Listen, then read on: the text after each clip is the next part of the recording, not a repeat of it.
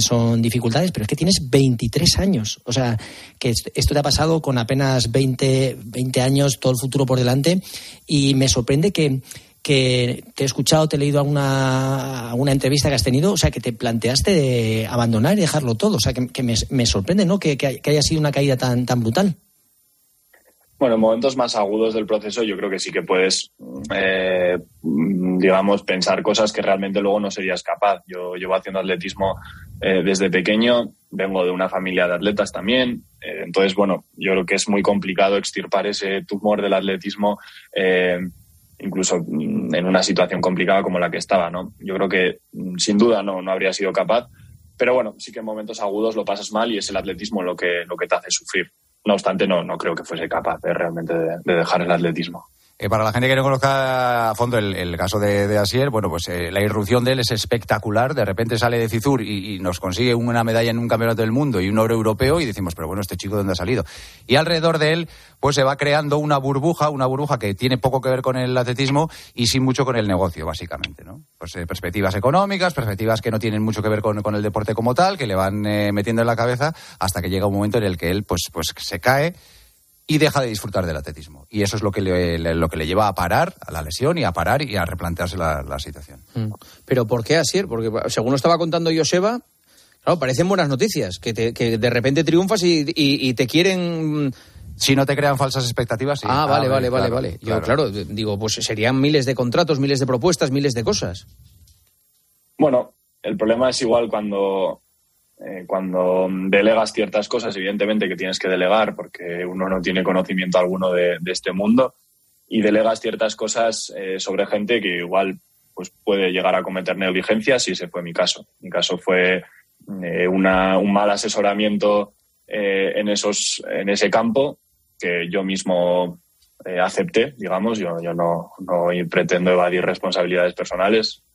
Hace tiempo que, que intenté eh, pues bueno, aceptar toda, toda esta situación y mi parte de culpa, pero bueno, sí que es verdad que fueron malas, eh, mal asesoramiento y una mala, mala gestión por mi parte y sobre todo por parte de la persona que estaba delegando un poco todo este tema. Bueno, pero eres muy joven, ¿eh? O sea que... Afortunadamente. Por eso te digo que los errores en la vida eh, también son, son parte del camino, ¿eh? Es decir, que, estás a tiempo de, vamos, de, de, considerar esto dentro de unos años como, joder, me acuerdo al principio, que, que, que putas las pasé, ¿sabes? Juanma, yo no conozco a ningún atleta de nivel que, que no haya tenido ningún momento de dificultad a lo largo de su carrera deportiva. O sea que al final esto lo que hace es hacerte más fuerte, te ayuda a superar momentos que te vas a encontrar y son herramientas para cuando en un futuro, así es, vuelva a conseguir medallas, porque yo estoy convencido que ha dado la vuelta otra vez a, la tortilla, está otra vez compitiendo, que se le, ha, se le ha visto competir como ha sido él siempre, y yo estoy convencido cuando le vuelva a pasar ya tiene pues ese bagaje, esa experiencia que le va a dar las, las herramientas suficientes para poder negociar y salir airoso, que es lo que tiene que hacer, competir, entrenar, disfrutar y si puede ganar más dinero de lo que, tiene, pues mejor todavía.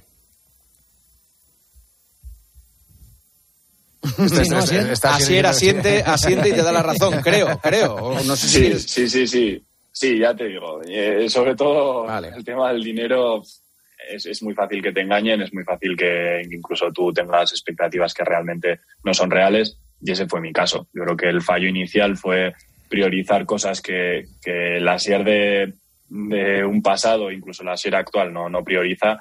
Y, y ya te digo, y desgraciadamente, ¿no? Porque es una realidad que igual a muchos atletas les dolerá o, a mí incluso me, me, duele. El atletismo no es un, no es un deporte de dinero. Eh, que está pagado, pues está claro que sí, pero, pero bueno, no es un deporte que te vaya a librar de, de muchas futuras penas económicas Así que, bueno, teniendo claro esa realidad, yo creo que, hay que disfrutar del deporte, que es, que es un poco en el punto en el que me encuentro y en el que me encontraba desde un inicio. Los amigos seguro, a, los que conocemos, porque ya hemos entrevistado aquí en, la radio, ¿Ah, sí? sí? sí, sí, nos han dejado algunos, algunos episodios muy curiosos, que, seguro que te han dado más de una colleja y te han dicho, eh, tú, vente para aquí, a la cuadrilla otra vez y, quieto, que tú eres de los nuestros, ¿no? Sin duda, sin duda. Eh, bueno, no me hago responsable de lo que haya podido suceder aquí con ellos, pero, pero sí, sí, sí, no, sin duda. Eh, tengo la suerte de tener un entorno muy alejado de, de, todos estos buitres a los que eh, he tenido el, bueno, el gusto no, pero, la desgracia, me ha tocado conocer. de conocer, sí. Exacto, exacto. Y, bueno, están tan alejados que, muchas veces ciertos problemas o ciertos, eh, ciertas rayadas que yo podía tener en la cabeza, a ellos no les entraban en la suya y, eso ayuda también a, bueno, a poner un poco los pies en, el, en el, suelo y, valorar un poco lo que, lo que has conseguido y de dónde vienes, sobre todo. Lo que está claro es que eh, lo que tienes que hacer es disfrutar otra vez del atletismo y creo que lo estás haciendo porque igualar en la mejor marca que tienes en 60 vallas, ya eso ya da muestras de que estás a un nivel como el que estabas y que de ahí en adelante ya hay que se puede mejorar, claro. Sí, sí, sí. He vuelto a centrarme en el rendimiento, que es a mí lo que, lo que me hace feliz. Y, bueno, a qué, a qué deportista no, no le hace feliz rendir y, y estar en buenas marcas. Así que eso, eso sí que es un placer, de verdad. Asier, te mandamos un abrazo, un saludo, eh, que vaya todo muy bien y que haya mucha suerte en lo que queda de año, que es un año muy importante. Y que te diviertas en el atletismo, eso es lo importante, y en la vida. Bueno, y que, corras y que corras mucho, ¿no? Muy rápido, muy rápido. si, te diviertes pero vas despacio, tenemos un problema. O sea, que, Y que firme contratos también, que firme muchos contratos. Efectivamente, que no todos son buitres, hombre. Hay gente que son pajarillos, son pajarillos, llevan un poco, pero no se lo llevan todo. Pues al pajarillo que se lleve el 10% ese sí, hombre, pero... Oye, ¿y, que uses lentillas o no? Eso sigues diciendo que no. Nada, eso, eso de momento no lo valoramos. No lo valoramos. Madre mía. Eres duro de pelar. sí, señor. Asier, un abrazo. Que vaya bien. mucha suerte el fin de semana en el Campeonato de España. Gracias, hasta luego. Eh, pues eh, vamos a cerrar, pero antes esto. Pues ahora es momento, como siempre, a estas horas en el partidazo de abrir Winamax. Entramos en winamax.es y analizamos las cuotas actualizadas al instante para el partidazo de Champions de mañana. Mira, una victoria del Leipzig se paga 3.15 a 1. El empate frente al Madrid tiene una cuota de 3.75. Y si ganan los de Ancelotti, te está esperando una cuota de 2.20 en Winamax. Alucinancia que sí. Pues cuotas alucinantes como estas te esperan solo con ellos, con Winamax. Mete el golazo decisivo en la Champions y apuesta por Winamax. Joseba Chemita, ¿hay tiempo para preguntas? Si son rápidas las preguntas y rápidas las respuestas, podemos hacer alguna. Bueno, como tú veas. Pues mira. Eh, a ver, sí, como veáis vosotros, que sois los que mandáis. A ver, eh, Chemita, ¿qué hacer para que salga bien mi primer maratón y cuántos kilómetros a la semana? sobre todo antes de enfrentarse a una maratón, haber hecho antes varias media maratones y haber entrenado lo suficiente para poder disfrutarla. Así que nada de lanzarse a la aventura sin haber entrenado antes. Boston 10 y adiós 6. ¿Cómo las uso? ¿Entrenar a Boston y competir a Dicero? Pues las dos son zapatillas, ¿eh? por si alguien piensa que estamos hablando de cosas raras aquí ahora. Son zapatillas, las dos zapatillas más o menos serían de competir, diferentes. Posiblemente la Boston podrías utilizarla más para entrenar, pero esto en cuestión de gusto. Con cualquiera de las dos, las dos tienen placa, eh, una de carbono, otra no es tanto de carbono que es un material parecido pero cualquiera de las dos estaría bien, en cuestión de gusto, con la gente se sienta mejor. ¿eh? Esta es de zapatillas. Es de zapatillas también. ¿Te atreverías a correr con zapas de otra época para intentar batir tu marca personal en 10 kilómetros? Por supuesto que me atrevería. Lo que pasa es que no le va a batir mi marca ni de coña. ni, en bici eléctrica la batiría ni, con motor. O sea que Pero vamos, sí que me gustaría alguna carrerita de estas vintadas, con los clavos esos, con ah. de ceniza. No estaría mal, no estaría mal. La última la dejamos para la semana que viene porque tiene una explicación bastante ah, profunda. Vale. ya, me, parecía a mí que era intensa. Te la dejo para la semana que viene. Semita, Joseba, por lo menos acabamos con una sonrisa. Pues sí, la vida sigue, la vida sigue. Un abrazo. Beso, chao. Hasta luego. hasta mañana, chao.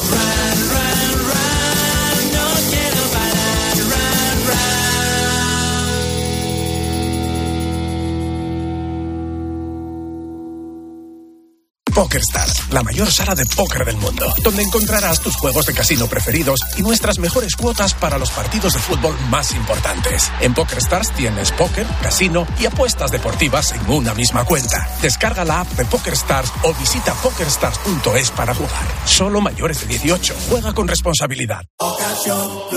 Quiero un auto que me mole. Nuestra oferta es enorme. Yo mi coche quiero tasar. Nadie le va a pagar más. Si en la huellas quieres buscar el de Sevilla de Perlas me va. Te lo traemos de saldo está. 15 días para probar, mil kilómetros para rodar. La victoria fue todo gracias al equipo, pero todo es relativo, ¿viste? Mister, mister, la última. ¿Usted qué opina de la teoría de la relatividad? A veces te encuentras más de lo que esperas, pero mejor que sea en Codere, donde puedes apostar a diferentes resultados en un mismo evento con Crea tu apuesta. Regístrate en codere.es. Juega con responsabilidad, sin diversión ni juego. El juego puede crear adicción mayores de 18. Señoras, señores, hasta aquí el partidazo. Mañana vuelve la Champions. O sea que mañana a las ocho y media, tiempo de juego con Paco, con Lama y con Miguelito desde Alemania para el Leipzig Real Madrid. Y tendremos la previa del Paris Saint Germain Real Sociedad. Lo dicho, Nos vemos mañana a las once y media. Descansen, disfruten. Adiós.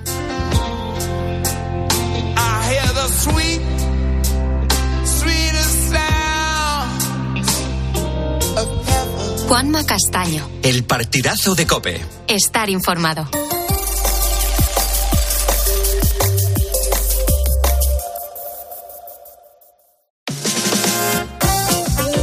Carlos Moreno, El Pulpo. Poniendo las calles. Cope, estar informado.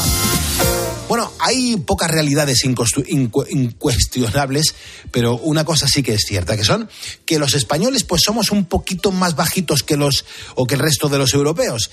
Y claro, mm, esto que, puede que no sea tan importante, resulta que la verdad mm, ahora adquiere una inesperada relevancia científica. Y te preguntarás, bueno, Pulpo, ¿por qué? Bueno, pues se lo vamos a preguntar a Jorge Alcalde. Jorge, cuéntanos eso de, lo que está claro mm, que en España somos un poquito más bajitos que en el norte de Europa. Muy buenos días, Pulpo. Buenos pues días. Sí, la verdad que como media, en el sur de Europa, sobre todo en España y en Portugal, los pueblos ibéricos, tenemos menos estatura que en el centro y en el norte de Europa, o incluso en el resto de los países de la OCDE. Por ejemplo, la media de estatura de un hombre en los países de la OCDE es de 1,77, unos 177 centímetros. En España la media está un poquito por debajo, 174, 1,74 y las mujeres la media baja de 1,66 a 1,63 en España y Portugal. Es decir, desde tiempos inmemoriales, aunque con, la, con el paso de los años esto se ha ido compensando y poco a poco hemos ido creciendo un poco más gracias a las mejores condiciones sanitarias, la mejor educación alimentaria y otros factores, pero lo cierto es que efectivamente en el sur de Europa y sobre todo en los países mediterráneos del sur la estatura es menor que en el resto del continente. Porque Jorge, concretamente, ¿qué es lo que lo que se ha descubierto ahora al respecto? Bueno, un equipo de científicos de varias universidades del mundo, en Estados Unidos, en Inglaterra y en Dinamarca, han rastreado los genes de más de 5.000 personas muertas entre hace 5.000 y 30.000 años. Es decir, han visto los restos de los huesos de, de estos individuos y han analizado los genes que contenían. Eh, es lo que se llama ADN antiguo. Y en esos genes han podido trazar la historia de las diferentes culturas que han poblado Europa durante este tiempo. Es decir, han podido rastrear hacia atrás de dónde proceden la mayoría de los genes de los europeos del norte, de los escandinavos, eh, de los eslavos, del centro de Europa y de los pueblos del sur de Europa, de los pueblos mediterráneos. Y sorprendentemente han encontrado que, aunque evidentemente tenemos muchos genes que compartimos todos los europeos, hay algunos que nos diferencian. La procedencia de algunos de estos genes es diferente. Y ahí puede estar la razón no solamente de las diferencias de estatura, que posiblemente sea lo menos importante, sino de algunos factores genéticos que condicionan que padezcamos o no algunas enfermedades. Y eso es lo importante de esta investigación. Eh, Jorge, y, de repente, como esto, estos hallazgos, ¿cómo, cómo se han producido? Eh, nuestros genes afortunadamente nos permiten guardar un registro de la historia que han tenido hasta nuestros días. Cada vez que en las células de nuestro organismo se duplica el ADN, y eso pasa miles y miles de veces a lo largo de nuestras vidas, esas copias van dejando un pequeño rastro que un científico puede estudiar y puede echar hacia atrás, puede ver la diversidad que se ha producido durante todos estos milenios. Esto es como si pudiésemos echar hacia atrás en un libro y pudiésemos ir viendo pues, huellecitas que han dejado diferentes lectores que lo han leído en los bordes de las páginas. Mm. Algo parecido ocurre con los genes y el estudio histórico hacia atrás de nuestro ADN nos permite comparar en qué se parece y en qué se diferencia el ADN actual del ADN original encontrado en estos huesos. Y con estas diferencias podemos ver que a lo mejor tú y yo tenemos un porcentaje de ese ADN original diferente al que tendría pues, un danés o un sueco. Y esas diferencias son las que marcan también nuestra forma física y nuestra propensión a padecer ciertas enfermedades. Entonces, ¿qué pasa, Jorge? ¿Que, con este descubrimiento mm, puede tener implicaciones para la salud o qué? Sí, sin duda, fíjate, porque lo más importante de este hallazgo es que eh, los genes que portan hoy en día los pueblos del norte de Europa les hacen más propensos a padecer una enfermedad como la esclerosis múltiple. Esto es un, misterio que había en la, en la medicina hasta ahora, eh, era una paradoja, eh, porque no se sabía por qué en países como Dinamarca, Suecia o Noruega puede haber hasta el doble de personas que padecen esclerosis múltiple que en países como España, Portugal o Italia. Y no se sabía muy bien cuál era la razón. Bueno, esta investigación lo que sugiere es que la razón está precisamente en unos genes antiguos de hace más de 5.000 años que proceden de culturas del este de Europa que emigraron hacia Europa por el norte, depositaron, se juntaron con poblaciones de allí, de aquella zona, hace 5.000 años, transmitieron más a los europeos del norte que a los del sur sus genes. Esos genes eran unos genes que les permitían ser más altos, porque su estructura física era mayor, pero sin embargo les hacía más propenso a padecer enfermedades degenerativas, como la esclerosis múltiple. De manera que ese regalo de la estatura pudo ser un regalo envenenado. Por un lado, los genes les confirió una estructura física más mm. alta, más elevada, más musculosa en algunos casos, pero también les confirió un mayor riesgo a padecer enfermedades. Porque Jorge, me imagino que tiene que haber como más peculiaridades, ¿no? Que, que ya hemos podido mm, heredar a través del ADN antiguo. ¿Se sabe algo? Muchísimas. Fíjate, se sabe, se mm. sabe que los europeos hoy en día procedemos de tres grandes migraciones que hubo entre hace 40.000 y hace 5.000 años en Europa. Una de ellas vino de Eurasia y ocupó prácticamente todo el continente europeo. Y otra vino más del sur, del levante fértil, del Oriente Medio, lo que hoy pues, es Israel o Palestina. Y llegó más por el sur de Europa y posiblemente de esa última oleada tengamos nosotros más genes que el resto de los europeos y otra tercera oleada que llegó de la estepa siberiana y ocupó también más el norte de Europa. Estas tres oleadas forman parte de tres poblaciones diferentes con peculiaridades distintas. Una de ellas, por ejemplo, desde hace unos 5.000 años eh, se produjo esta migración de personas que venían de la estepa siberiana que podían consumir leche a pesar de ser adultos. No eran intolerantes a la lactosa, en contra de lo que ocurría con otras poblaciones. Y por eso entre los europeos hay menos intolerancia a la lactosa que en otras poblaciones. Por ejemplo, entre las poblaciones asiáticas, los chinos, hay un 80% de intolerantes a la lactosa.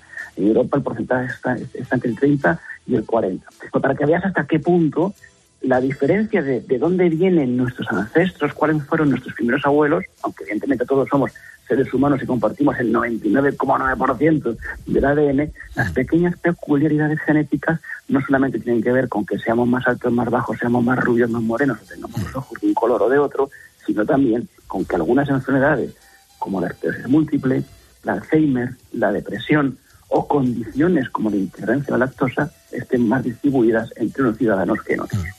La verdad que esto es súper curioso, ¿eh? Y sobre todo, ¿qué, importantes son este tipo de investigaciones para seguir descubriendo cómo, cómo fue nuestro pasado a través del ADN y sobre todo que nos sirva para mejor, para tener un mejor futuro. Jorge Alcalde, no hay tiempo para más, pero te mando un abrazo muy fuerte, te doy las gracias y sobre todo te escucharé en los diferentes programas de la cadena COPE en los que participas y te leeré en la revista Squire, revista que diriges. Un fuerte abrazo, Jorge. Pues ha sido un placer como siempre, pasar buen día y seguiremos rastreando genes a ver qué nos cuentan. Escuchas Poniendo las calles.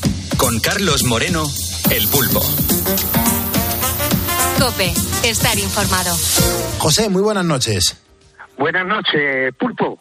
¿Qué tal? Ahora mismo por dónde estás, porque vas, vas en ruta, ¿verdad? Eh, sí, eh, estoy más para allá de Córdoba y por cierto, hay una niebla espesa que, vamos, que no mm. se ve a dos metros. Qué bien, información de servicio. ¿Y sabes más o menos la localidad para ir alertando a toda la gente que está escuchando? Pues estoy ahora mismo parado en el Hostal Sol. Ah, no sé En, qué, en qué kilómetro, porque es que ya te digo, hace una niebla y he pasado Córdoba, vamos. ya, ya he pasado Córdoba. Vale, Hostal El Sol. ¿Y ahora mismo eh, hacia dónde vas? ¿Hacia Madrid? ¿Hacia Córdoba? Ah, no, voy hacia Madrid y ya de Madrid eh, cogeré, el vehículo de, la empresa y miré a Viana. Ah, vale, vale, vale, vale, vale, perfecto. Creo que estás... sí, concretamente a un... Eh, puedo decir, pues, no, es publicidad, es donde voy a trabajar, no, México de Pop. Pico de pop. Mantenimiento de brico de pop. Claro, claro, me imagino. Oye, vaya, ¿cómo, ¿cómo nos gusta, es decir, cómo le gusta a la gente, cómo nos gusta a la gente ese tipo de tiendas para poder hacer nuestras, ojo, chapucillas y sobre todo renovar la casa en ese tipo de tiendas, ¿verdad? Pues sí, pues yo, vamos, entre otras cosas, soy el encargado de que no tengan gotera y reparamos la, lo que es fachada y demás. Ah. De, de, digamos, de todas las tiendas de, de España y fuera de España, Portugal. Llevamos, concretamente, llevamos, llevamos los Leroy Merlin también. Oye, siempre me he preguntado eh, que la gente que trabaja en ese tipo de tiendas, siendo tan grandes, tan enormes, son naves muy grandes, eh, durante la madrugada que están cerradas al público, eh, ¿esa gente tiene la calefacción puesta? ¿Se le deja la, calef- la calefacción puesta? Sí, sí, sí, sí, suelen dejar la calefacción y aparte hay algunos que están trabajando las 24 horas del día, aunque esté cerrado al público, pero están trabajando de noche. Ah, ¿Y, y qué hacen durante la noche? Pues mm, reponer y hacer cosas que cuando digamos está el público en la tienda, pues no se pueden realizar. Claro, claro, claro. Joder, ¿cómo, cómo ha crecido el comercio y cómo ha crecido la venta en ese tipo de tiendas, verdad? Pues sí, bastante, vamos. Yo que llevo con esto ya desde el 2016 que empezamos y, y vamos, eh, eh, digamos concretamente lo que son los Leroy Merlin, eh, tenían algo de competencia, vamos, muy pequeña con los Aki. Ah, Pero sí, sí, como compraron. Merlin es tan pote- está, exactamente, los compraron y ahora mismo, pues, eh, digamos, son Leroy Merlin pequeños, pero vamos, que siguen atendiendo al público con toda la clase de productos que, que tienen también los Leroy, digamos, en este caso, grandes. Eh, Y luego, de toda la gente que trabaja en esos centros, ¿verdad? Porque aquí, es verdad, como tú muy, muy bien has dicho, José, eh, están los reponedores. Anda que no nos escucha gente, mm, pues que, por ejemplo, en, en los centros del corte inglés, ¿quién no ha soñado en algún momento quedarse atrapado en un corte inglés durante toda la madrugada, toda la, toda la noche, en un centro del corte inglés para, para estar ahí Pues, tranquilamente, ¿verdad? He trabajado también en los cortes inglés eh, y, co- por cierto, en el último que, que trabajé fue eh, de noche. Por cierto, entraba a las 8 de la tarde y ya me quedaba toda la noche hasta las 7 de la mañana. Eh, concretamente, eh, Mercasevilla. Eh, que le hicimos la cubierta nueva y una ampliación hace ya bastante tiempo, pero vamos, es el último que trabajé de noche allí. Eh, Qué, qué gozada. Hombre, José, tú tienes voz de ser muy joven, pero también había unos grandes que almacenes que, va, ya no... que va, que va. ¿Qué De- años de tienes? joven, vamos, ya te digo, tengo tengo 64 años que los cumplo ahora el día 31 de enero. ¿Qué me estás diciendo? ¿64 palos Pues tienes? Digo, digo, y aguantando aquí el chaparrón. Pero si ti- tienes voz de tener 40 años, yo eh, te, te echaba 40, 42 años, por eso, fíjate, te iba a de- decir que no, no ibas a conocer Galerías Preciados. Pues sí que la he conocido. Joder, vaya, vaya, vaya llamada, madre mía. O sea, ¿sí has conocido Galerías Preciados? Pues sí, sí que la he conocido, eh, en Madrid, por cierto. Y nada, pues llevo con esto de, digamos, haciendo lo que es el mantenimiento, empezamos en el 2016. Ya. Pero tengo un hijo con 34 años, que lo cumplió el Día de Todos los Santos, y tenía tres añitos cuando empecé, digamos, a trabajar fuera. Joder. Aunque fíjate, di- dime, dime. ¿Y, y qué pasa, José? ¿Que, que te dejan las llaves de, de esos macrocentros comerciales para poder acceder? No, no, no, no. Yo, yo, yo digamos, mm, eh, la empresa se encarga, digamos, de, de hacer, digamos, se anticipa, digamos, a los que le voy a hacer la visita, por ejemplo, a Viana. Eh, me mandan, digamos, si me hace falta una máquina elevadora, una astillera o lo que sea, y después, digamos, automáticamente eh, el material para que cuando lleguemos allí esté todo preparado, ¿me entiendes? Eso me lo va avanzando, digamos, lo que es la logística de, de lo que es la empresa nuestra. Qué bueno. Eh, es una empresa, digamos, que ha recibido varios premios, no es muy grande, pero vamos, ahí estamos. eh, somos los que llevamos, digamos, la- en este caso, los mantenimientos de, de los Leroy y los Bricos de Po, que hay pocas empresas que incluso grandes no pueden hacer esto, pero eh, tenemos la exclusiva nosotros, porque eso sí, somos muy eficaces, responsables en nuestro trabajo y, y- y para quitarle la cotera, en este caso. Claro. Y vosotros, mientras estáis quitando las goteras, perfectamente pueden estar habiendo eh, personas eh, que están eh, limpiando, otros están colocando y limpiando las estanterías, otro sintonizando televisiones. Cada uno está con su trabajo, ¿no? Exactamente, exactamente. Nosotros, digamos, estamos independientemente trabajando en la cubierta o bien en la fachada, eh, reparando en este caso, sustituyendo o haciendo la nueva en este caso. Y claro, eh, en estos años, digamos, que llevamos haciendo esto, pues vamos, eh, llevamos eh, tocando productos que, que, mucha gente desconoce. Mucha gente se cree que, que solamente existe, digamos, el asfalto, la, la lámina, digamos, eh, que siempre se ha utilizado. No, no, no. Ya hay materiales que como el TPO, el PVC, que va, digamos, soldado con aire caliente y sujeto a la cubierta con una fijación mecánica, claro. Qué maravilla. ya le digo que, que hay unos productos ahora que, como el EPDM, que antes se empezaron a utilizar para hacer los, digamos, los lagos de los campos de golf, eh, presas y demás, y se utilizan para las cubiertas también. eh, José, y en lo que eh, tú estás trabajando en todo esto, eh, claro, ¿cómo te organizas para cenar? Si quieres tomar un, un bocata o algo, ¿cómo, ¿cómo, lo haces? Porque claro, las cafeterías eso, en esos centros por la noche estarán cerradas. Exactamente. En este caso, pues eh, salimos y estamos trabajando de, de, noche, pues lo que hacemos que siempre hay cafeterías, eh, hoteles que tienen perfectamente hostales, que tienen las cafeterías abiertas las 24 horas y uh -huh. ya nos organizamos, ya no, vamos, y con los años que llevamos así en ruta, eh, ya tenemos, digamos, los hoteles donde nos quedamos a dormir, uh -huh. eh, donde vamos a comer, en este caso, y te noto, así, así, te noto feliz, ¿eh? Te noto feliz y me, sí, te, te, noto que, sí. que aunque que la madrugada es muy jodida, ¿eh? Que, que, que estos son sí. palabras mayores y que llevas un montón de años, pero es que lo estás transmitiendo con, así lo detecto yo, ¿no? Con, con bastante ilusión. Sí, sí, vamos, siempre me ha gustado mi, mi trabajo y ya te digo eh, que sí, que es muy sacrificado, porque fíjate tú que, eh, que en este caso, digamos, he bajado antes de tiempo para casa, pero me llevo una semana y cuatro o cinco días fuera, ¿sabes? De la otra semana. O sea, que casi prácticamente una semana y media. Claro. Eh, lo que ocurre que, que por desgracia, eh, esta semana he bajado antes, ¿sabes? Por asunto familiar grave y ha fallecido mi suegra y Vaya. he tenido que bajar el mismo viernes. Pues, va, pero vamos, ha sido una cosa fulminante, ¿sabes? Uh -huh. Ingresó con una bronquitis asmática y, eh, vamos, tuvo una multifunción de estas que, que sí. se le dan los órganos y la pobre falleció y se enterró. Pobrecita. Y nada, pues... pues en el sentimiento. Pues José, y de repente gracias. escucha, ¿y, y cómo, cómo, se cruza este programa de radio? ¿Cómo, cómo llegan los ponedores a, a tu vida? Pues, pues mira, llevo escuchando más de 10 años. Y si tú supieras la ilusión pulpo que me ha hecho, que me cojáis hoy el teléfono, Por mucho que lo he intentado, no he podido, ¿eh? Y ya te digo, te escucho hace más de 10 años, bueno, ya lo creo. Pues te, te, agradezco un montón que estés aquí con nosotros poniendo calles. Yo, y yo, y yo que no sea la ilusión que me ha hecho que me cojáis el teléfono hoy. Pues mira, todo llega, todo llega. El que la sigue la consigue. Además, es verdad que todo llega. Todo llega. es verdad que son cientos de personas las que cada hora llaman a este programa de radio para entrar en directo y por eso está una persona tan profesional como Cristina Platero para mm, darle forma y para que todo el mundo tenga su hueco, su espacio y va distribuyendo las llamadas porque si no es ingobernable. José, que, que te mando un abrazo muy fuerte y, y espero que, que te sientas un ponedor de calles, ¿eh?